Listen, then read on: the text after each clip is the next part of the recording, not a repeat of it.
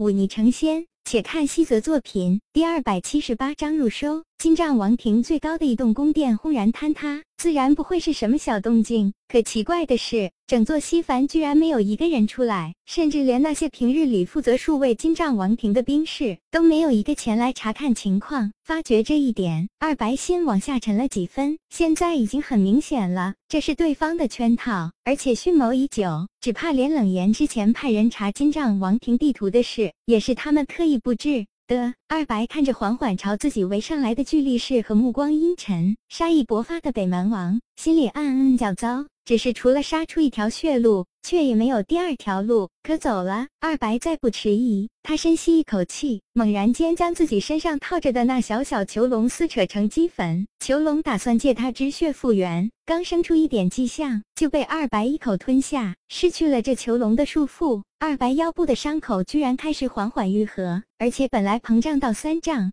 开外的庞大身躯居然开始缓缓缩小，直至变成寻常人一般大小。只不过他的毛发也开始变得枯槁，不再是之前那般有光泽，倒像是死去了一段时间的动物毛发。最关键的是，他身体之上开始弥漫出一阵昏黄色的气。此时乃是春天，尽管北原的春天来得比大梁要晚，但地上的青草也已经开始发芽，树木开始抽枝。但那些本来生机盎然的花草树木，在接触到二白身上那昏黄色的气之后，刹那间便枯萎的如临秋冬。二白所处之地周围一丈，刹那间便是万物凋零。看到这一幕，北蛮王都是微微错愕，脸上开始露出凝重的神色。他挥了挥手，示意周围的蛮人俱立士向后散开。就在这时，二白突然动了。他本来的速度就极快，身躯变小之后，更是迅捷了一倍不止。移动间，那些巨力士就只能看到一道影子。幸好这些人提早按照北蛮王的指令向后退出了十几步，但二白顷刻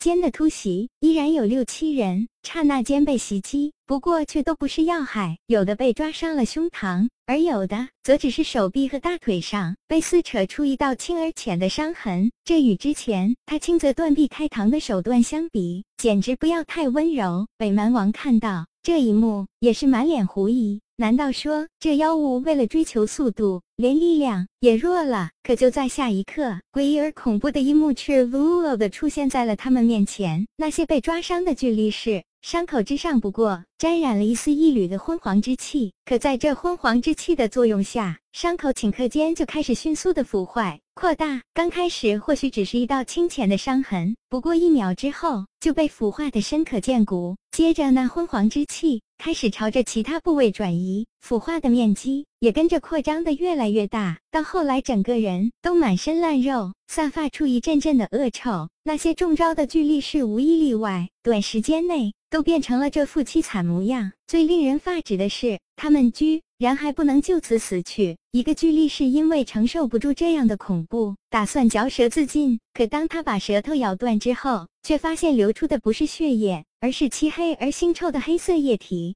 求生不能，求死不得，这简直就是世间最惨烈的刑法。北蛮王倒吸一口凉气，忍不住向后退了几步。二白抬起脸来，可以看到他此时的脸上也已经枯槁的不成样子，哪里还有之前神采奕奕的模样，倒像是行将就木。衰老的走到生命尽头的模样，但此时的北蛮王哪里还敢轻视于他？他握紧了手中的薄木剑，眼里精芒一现，刹那间掠至二白身侧，一剑斩在他的右腿之上。既然你速度快，那就先斩断你的右腿，让你速度慢下来，接着再慢慢蚕食。这策略并没有问题。可这一剑斩过之后，二白毫发无伤。那无坚不摧，甚至连九香回转炉这样的神物都可以斩出一道痕迹的薄木剑，却是剑锋愈加暗淡，而且上面沾染了一丝昏黄之气。剑锋里那股是雾是烟的暗淡之气，更是缓缓散溢开来，似乎下一刻就要飘散出剑身。这昏黄之气，居然连兵器都能影响。二白姐姐笑了笑，声音似鬼怪哀鸣。她木然地转过脸，看向北蛮王，笑道。我本来不想这样，都是你逼我的。北蛮王冷哼一声，用力握紧那薄木剑，朝着二白就是一剑之来。薄木剑刹那间飞至二白额前，却被他先一步用手握住了剑锋。多好的一把剑，可惜了！二白用力一握。那锋锐无匹的薄木剑剑锋轰然爆裂，一阵黑色雾气飘散开来，显然已经被毁坏。装神弄鬼！北蛮王怒哼一声，突然单手指天，罗刹道乃是杀戮之道。修此道的妖物，本来就是那种杀心集中、心无悲悯，甚至是嗜血好杀之辈。北蛮王萨纳尔之所以能够修这本来是妖怪才可以修炼的罗刹道，便是因为他生而迥异。身上流着的乃是妖祖入收的妖血，妖祖入收，据说乃是天地初开时出现在世间的远古大妖。相传他人面虎身，身披金鳞，甲生双翼，左耳穿蛇，乘双龙而行，掌控的乃是十分罕见的金之力。天地间所有兵器皆受他驱使，他随着北蛮王这个动作。周围百名巨力士手中的兵刃，刹那间一阵猛烈的震颤，接着便一齐飞至半空，在北蛮王头顶汇聚。北蛮王双目圆瞪，右手对着二白就是猛然斩落，那无数长枪兵刃若一道从天而降的银白大河，对着二白汹涌而来。二白面对直冲过来的兵刃之河，却只是洒然一笑。只不过他此时的面容实在没有半点潇洒的味道，反倒透着一股子狰狞恐怖。二白不闪不避，甚至张开了双臂，任凭那无数利刃直戳过来。兵刃一柄柄撞击在二白身躯之上，大刀卷刃，长枪崩裂，顷刻间就在二白身前堆起了一堆废铁，